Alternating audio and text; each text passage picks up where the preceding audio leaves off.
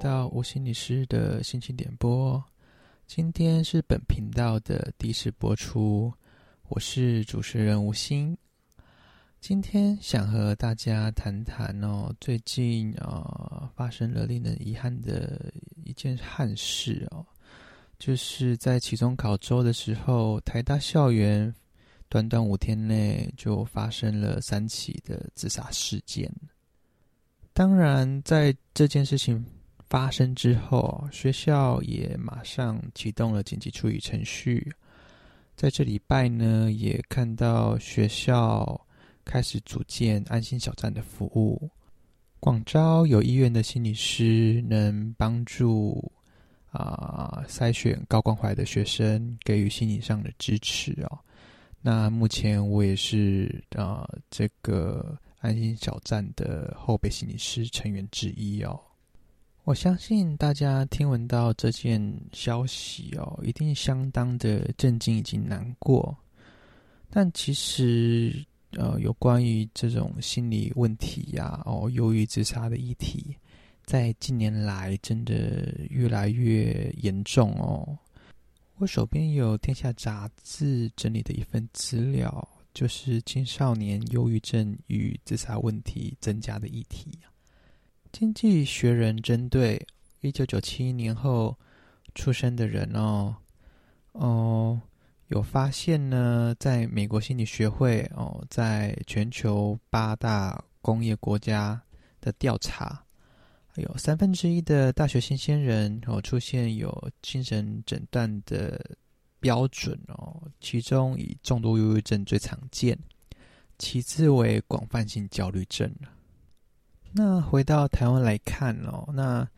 台湾教育部学生事务及特殊教育司统计啊，从二零零九年到二零一七年，大专院校自杀致死人数从五十二人降到四十七人，但是呢，二零一九年却升高到五十九人。有自杀意念、意图行动的人数呢，从前一年不到的八百人，到二零一九年则爬升到一千三百五十人。那再看到另外一个调查哦，呃，有关于大学东吴大学八年前智商中心一学年的心理智商哦，大概是三千八百余人次。呃，则在二零一九年呢，逼近了八千人次。那在台大的部分哦，台大部分，呃，五六年前呢，呃，大概是六七千人，呃，则在去年哦，则超过了一万人次。其实这个数据上升的速度是相当可怕的哦。啊、呃，我觉得这也是大家应该急需重视的，我们国人的心理健康问题。我想，不管是青少年的心理问题也好，也包含整个我们的社会对心理健康的问题议题的观察也好，哦，尤其对于自杀这件事情呢，其实我在我们社会哈，对于自杀这件事情还是存在着很大的一个刻板印象。像我还是会去 FB 画画看底下的留言呐，或是新闻底下的留言，哦，很多都会觉得哦，好像自杀是一个抗压性不足的一个表现呐，或是就觉得呃，可能就是个草莓嘛，哦，因为没办法面对生活压力，就这样选择了结自己的生命。那当然，另外有一派的人觉得自杀或许只是一个个人的选择，那他怎么选哦，也不关他的事。但很少人去谈到哦，里面自杀这个当中所代表潜在的社会议题以及个人的问题啊。我想我把焦点拉回到大学生的心理问题来做讨论哦。其实我之前也有在正大中心、正大身心健康中心哦担任过出谈员，服务一段时间。呃，那时候其实来谈的学生啊，大部分其实都不是课业上的问题，哦，其实都是复杂性的一个状况。呃，但大家可能对于对于对于对于那些顶尖大学的学生啦，然后他们的压力可能全部都是来自于学学业。其实我觉得并不是的哦，在他们的主要压力来源，呃，来自于说，呃，因为过去他们可能在学业成绩表现上，学业成就表现上是相较于一般人哦，呃，还要更厉害的，呃，大家对于他们的期待，或是说。自己的个人的期待，也会希望在其他方面哦，也是可以表现得好哦，包含在人际啊、感情上。我觉得最重要的还是他未来的工作职涯啦。我希望就会觉得自己说，呃，既然读了最高学府，那必定会有一个非常好的工作哦，有个非常好的待遇的工作。但其实，在现在社会环境变迁的这么快，哦，那些认真读书的学生们哦，呃，可能没有办法从过去这样子用学业成就来换取他们高薪的工作。其实，当这件事情哦，真实的存在于他们的生命当中的时候，是会感到到感受到相当的挫折的。我必须要说，就是那些顶尖大学的学生，大部分的学生还是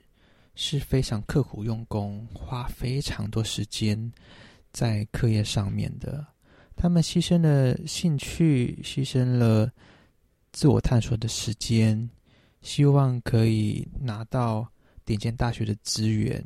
就可以这样子一路顺遂，得到一个好工作、稳定的生活。但事实并不是如此哦。呃，也包含因为社会风气的原因哦，也造就了，就说那些学业成绩优秀的人，当面临到一些问题的时候，大家习惯自己独自解决。呃，也不知道该如何去求助他人。那对于他人来说，呃，也很难去求，很难去给予他们帮助。呃，因为他们也不会表达出需要求助的讯息。其实有时候就会很，也是也也是会觉得有遗憾呐、啊，或难过的一件事。其实很多时候，当憾事发生的时候，呃，我们只能沦为喊喊口号，呃，比如说自杀不能解决问题，那请多多关心身边的人了。但其实这个东西对我们来说是相当困难的，呃，这个东西是我们从小养成哦，就是也包括我们整个社会文化，呃，社会呃还是以升学为导向，呃，压抑情绪。的等等的一些影响，一个人要表达自己的情绪，哦，对于我们来说是相当困难的，尤其是脆弱的情感。我们在华人，我们不能随便的去表达出我们的脆弱、我们的伤心、我们的难过。当我们表现出的时候，可能甚至会被认为是，甚至会。被认为是一件很羞耻的一件事哦。那当然是这样子的情况下，如果真的有人表现出了警讯哦，呃，也会变成是说，那周遭的人不知道该怎么做啊。因为在我们的文化，在我们的学习底下，就是缺少了这一块。我们能做的，其实就是给建议嘛。呃，或是说，我们根本没有办法去承受他们的情绪压力，所以我们会无意识的去跳开这样的话题，或是去避开那些有负向情绪的人。呃，在这样的状态下哦，就变成说需要帮助人，其实就变成一个孤岛。呃，周遭的人也没有办法，也没有能力去帮助他。这个其实是一个很吊诡的一个现象，这变成一个呃集体的一个群体压力哦，就是自己自己是需要受帮助的，但是不敢说，或是说没有能力说，不知道该怎么说。那想帮助的那一群人呢，呃，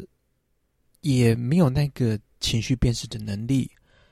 也不知道该怎么帮助。如果真的遇到了，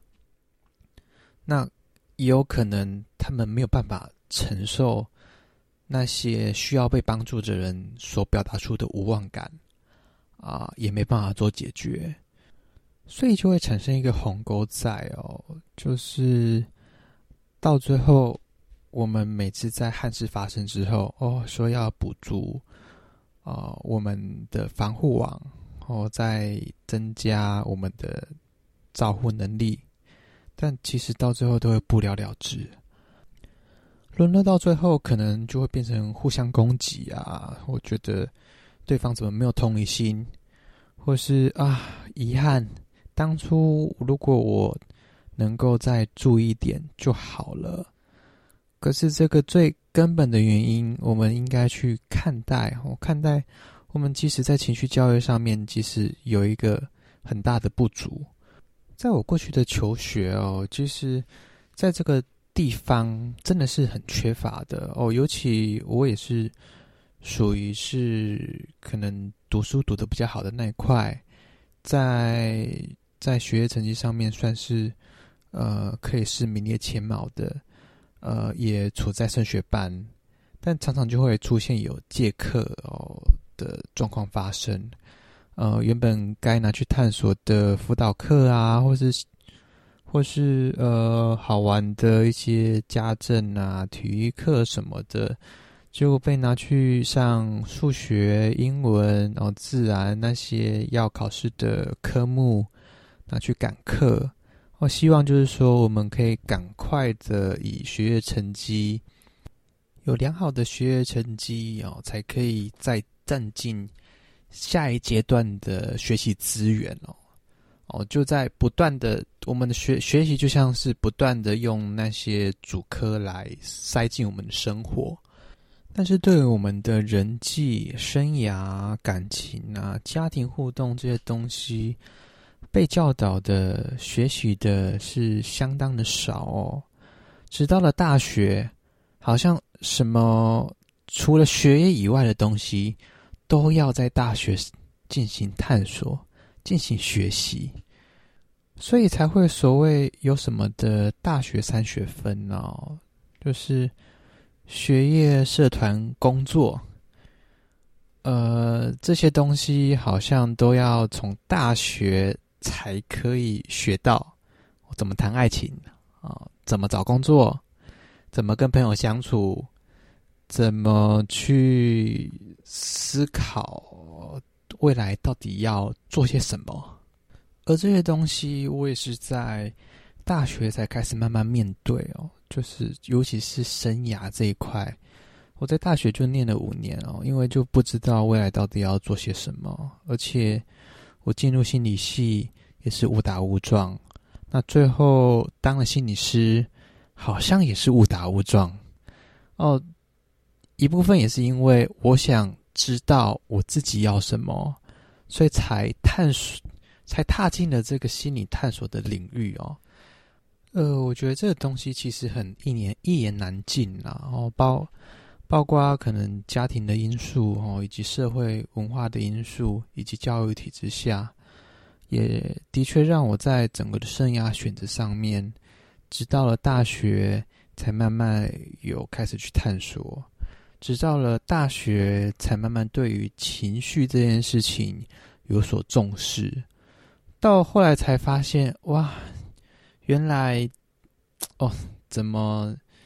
怎么好像都一切有有稍嫌晚了。呃，其实也会有点感慨啦，会觉得，哎，当初怎么不多想一点，或者说为什么没有花更多时间去接触更多不一样的刺激？这个其实我觉得这好像也是在台湾的学生里面普遍的一个现况。我觉得再拉回来，现在新时代的大学生来看哦，我们传统文化就说要三十而立啊，呃，要立身、立业、立家，但是在这个新时代哦，可能对对于我来说，或是对他们来说，都是相当困难的。那我们要怎么面对这个忧郁跟恐惧哦？而不是一并的哦，再次服从社会的传统价值。如果没有服从的话，或是说没有达到的话，再做自我责备。我觉得这个东西是我们的确要在进行思考的。我们怎么从混乱当中，或是说焦虑、忧郁当中，找到自我的定位、自我的价值哦？我觉得我这一集就是为大家抛出一个问题，好，请大家去思考，在传统的文化，好，以及现在现代化的一个冲击底下，我们要怎么找寻，或是说重新建立自己生活的一个目标？我觉得台大出现这个事件的现象，其实。给我们一个警讯哦，一部分当然是我们的社会安全网的资源的不足，第二个也是来自于我们传统文化底下所产生的一个问题哦。到时候未来哦，有关于这些议题的讨论哦，呃，我会跟我的老师，呃，还有我在大学台湾大学读。硕班的同学可以更加深入探讨有关于这项的议题哦。那也希望大家到时候可以再进行聆听，那与我们做一同思考还有讨论。谢谢大家。